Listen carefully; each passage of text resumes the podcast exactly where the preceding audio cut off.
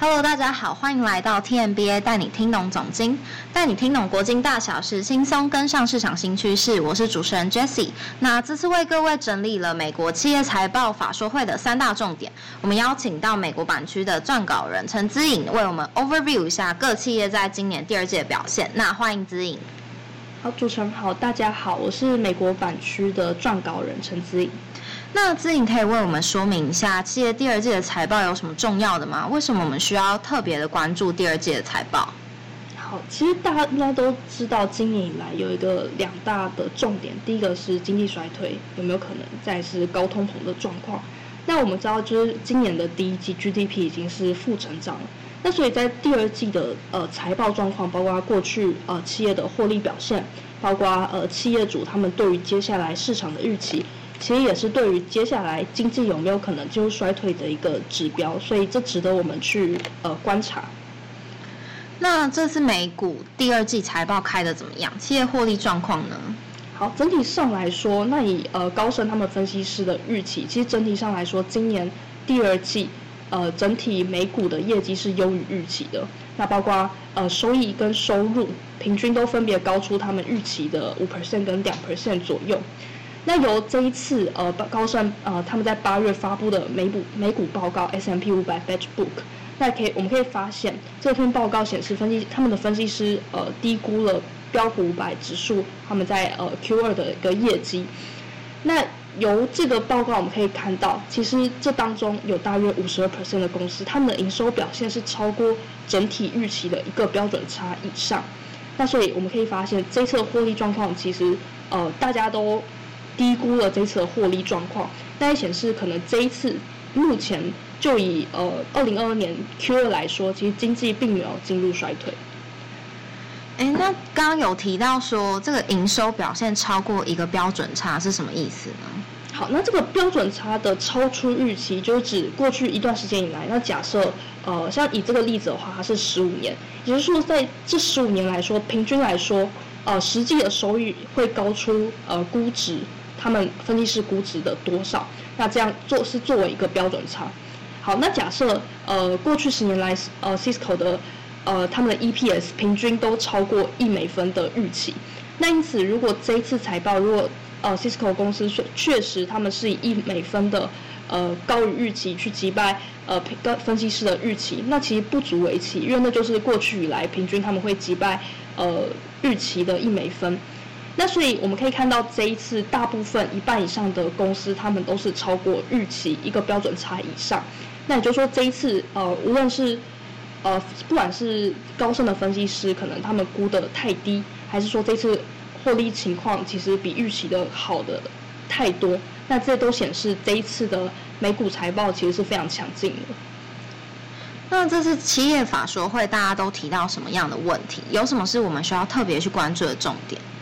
好，那这次企业他们在第二季法说会主要谈论三个主题，第一个是衰退风险，第二个是企业利润，第二第三个是劳动市场。那企呃衰退风险的部分，其实这次大部分的公司都提及了衰退风险。如果由这个统计呃统计表来看的话，其实今年已经呃有两百四十家呃标普白的公司提及了呃 recession 这个词。那所以这这也是目前以来从二零一零年以来的新高，也就是企业大部分他们都有提及这件事情。那这也是他们认为接下来呃通膨上升、利率上升是呃是因为是对对他们接下来呃经济活动不利的因素。那所以他们也为接下来经济衰退在做准备。那第二个是企业利润的部分，多数的企业他们在这一期都有提及到他们面临生产成本的压力。那这个生产成本的压力多半是嗯。来自这样一个高通膨，然后呃企业获利的侵蚀，那所以他们呃这一次的做法，在这一期的做法，他们选择提高定价、提高生产率，去呃抵去保护他们自己的利润。所以由呃我们可以看到数据，就是目前 S M P 五百他们企业的利润成长其实是有回落的趋势。好，那再来是关于劳动市场。那这个季度其实有一个亮点是说，有几家大型的科技业开始放缓招聘，那包含可能像是苹果，包含像是微软或者是 Alphabet，那他们都是开始放缓招聘、冻结招聘，甚至是裁员。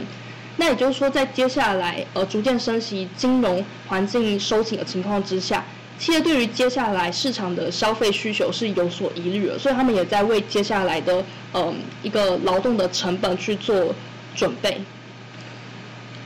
好，那总结一下以上这个法说会的三大重点。从一开始，这市场最关注的衰退风险，进一步去影响到企业的利润。那企业利所面临到的压力，更有机会去影响劳动市场。那我们延续刚刚的议题，同时也分析了美国到底会不会进入衰退。那根据这个高盛经理人。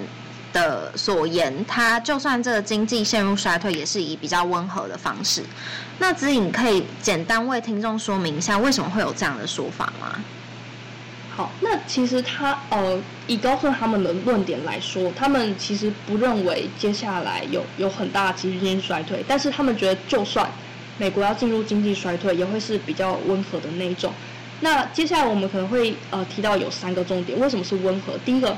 嗯。通膨跟衰退之间其实不不必然只能选择一个。那第二个是说，呃，目前的就业放缓，就是我们知道接下来，呃，因为目前劳动缺口其实是太大。那在过热这样子一个情况下，接下来就业的放缓对民众的消费支出的冲击力道，在呃这个周期来其实是力道比较低的。也就是说，对于接下来，呃，消费者实际可支配所得有可能是正面的影响。好，那在第三个是目前的呃，接下来经济成长，也许大家觉得会进入衰退，但是其实还有几个呃领域仍有成长的空间。那可能是一些呃疫情前还没有恢复的产业，那或者是说呃政府目前的投资的一个状况。嗯，那我们知道过去也有过几次经济衰退的情况，那过去的衰退跟这次的情况有什么相关性？那我们是不是可以参考过去的这些经验来来看这次的经济环境？其实从呃一九四八年以以来到现在，有呃美国多次的经济衰退的情况。那其实从过去的衰退时期，平均上来说，失业率都会上升大约三点七五 percent 左右。那就连是比较温和的两次衰退，也就是在一九六零、一九六一跟呃二零零一这两次的衰退，是美国失业率也上升了大约两 percent。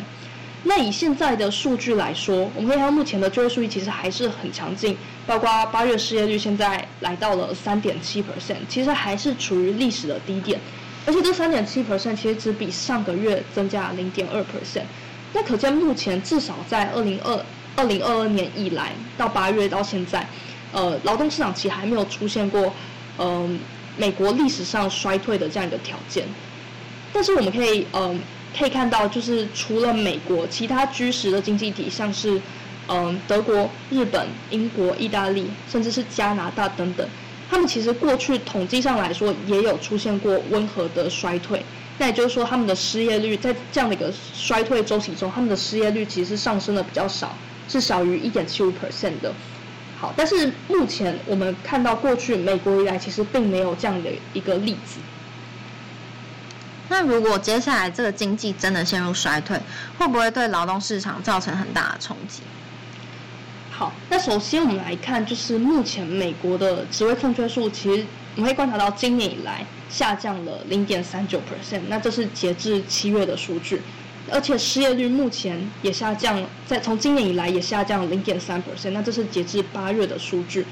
那这样一个两两者，一个是职位空缺数，一个是失业率同时下降的情况下。在法国、在英国、在智利，其实都有出现过这样，嗯，失业空缺数下降，但是失业率没有上升的情况。那这样我们可以得到什么样的结论？因为职位空缺数下降，代表说，嗯，劳动因为目前劳动市场是过热的情况，那所以就算接下来职位空缺数要慢慢的下降，但是失业率并不必然一定会上升。也就是说，对于劳动市场的冲击，也许没有这么的严重。所以，以目前的状况来说，我们是有机会。呃，美国他们是有机会降低工资的成长，那进而去影响呃通膨的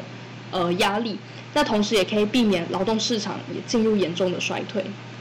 嗯，那这个就业市场放缓会不会对民众的消费造成一些影响呢？或者导致民众减少他们的消费支出？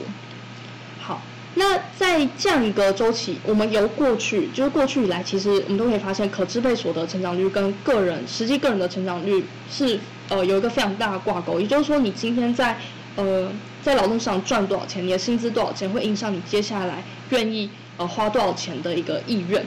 那但是我们在疫情的周期可以发现，哎，这样这两者相关性似乎比较低，也就是说，薪资的成长对于民众的消费支出的重要性似乎比较小了。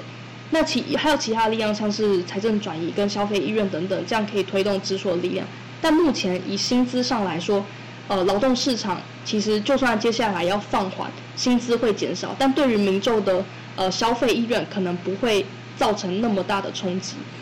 那也就是说，如果接下来劳动市场放缓的速度比较，呃，劳动市场放缓，那造成通膨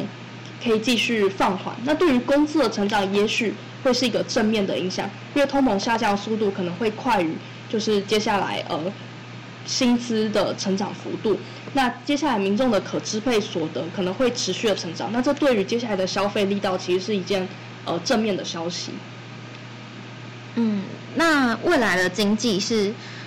嗯，成长上面还有什么其他可以支撑的部分吗？好，目前我们可以看到，就是呃，疫情前有一些呃还还没有还没有恢复疫情前水准的一些呃经济的部分，像是呃消费者服务支出跟私人非住宅的固定投资，那这两个是目前偏差最大的两个部分。那我们也预期接下来这两个部分会持续的成长复苏。但另外，政府他们有呃做一些长期的投资，像是气候相关的支出跟呃基建案，或甚至是降低通膨法案，那这些都会对接下来长期的呃美国经济做一些支撑。所以，如果接下来就算进入衰退，其实这几个呃经济经济的成长，大家还是可以稍微关注一下，呃，因为这可能是接下来呃经济可能就算进入衰退，有一些比较温和衰退的一种理由。嗯。那刚刚的内容主要是高盛分析师对未来经济衰退的一些看法。那子颖个人有没有给呃听众的一些建议？好，那以上是刚刚就是呃讲，就是关于高盛他们对于这次衰退的看法。那关于这些看法，我其实还有一些呃风险提示可以给大家参考。那第一个是刚呃在前面我们讲到这一季的美股财报，大型的科技业其实提出了呃招聘放缓的一个消息。那以及非必需消费产业，其实我们都可以看到这两这两大类的产业，他们的雇员状况都可能是接下来劳动市场去转变的一个破口。那也就是接下来可能我们需要关注这两个产业，它是不是会对失业率造成很大的影响。那所以我们需要继续追踪第三季的一个状况。那第二个部分是我们由企业的法说会可以看到，目前投入成本的攀升是呃侵蚀企业获利的主因。那但是这一季的企业，他们主要是以转嫁给消费者的方式去稳定获利。那所以我们也可以发现，在接下来价格这些可能呃消费的价格通膨，他们回落的速度可能不会如高盛所想的这么快，因为呃企业是以转嫁的方式，所以目前终端的消费呃的价格还是非常的高。那接下来民众的实质可支配所得也可能进一步被侵蚀。好，那第三点是。呃，关于美国，刚刚前面提到，过去以来美国不曾出现过温和的经济衰退。那也就是说，通常只要发生衰退，失业率都会很惨，就是失业率都会大于一点七五 percent。那所以劳动市场如果接下来接接真的发生衰退的话，其实劳美国劳动市场会受到很大的冲击。好，那最后一点是说，目前八月美国的个人储蓄率是三点五 percent，那其实这样还是在相对低点。也就是说，目前的消费力道虽然大家有对经济衰退有疑虑，但是目前的衰退呃消费力道仍然是很强劲的，所以投资人他们需要担心接下来可能通膨回回落速度比较慢，因为消费的呃缺口还是很大。好，那以上就是我们本次 podcast 的主题。那感谢知颖的参与，如果想更深入了解的话，可以到 TMBA 脸书脸书粉专下载《国金双周刊》。谢谢大家。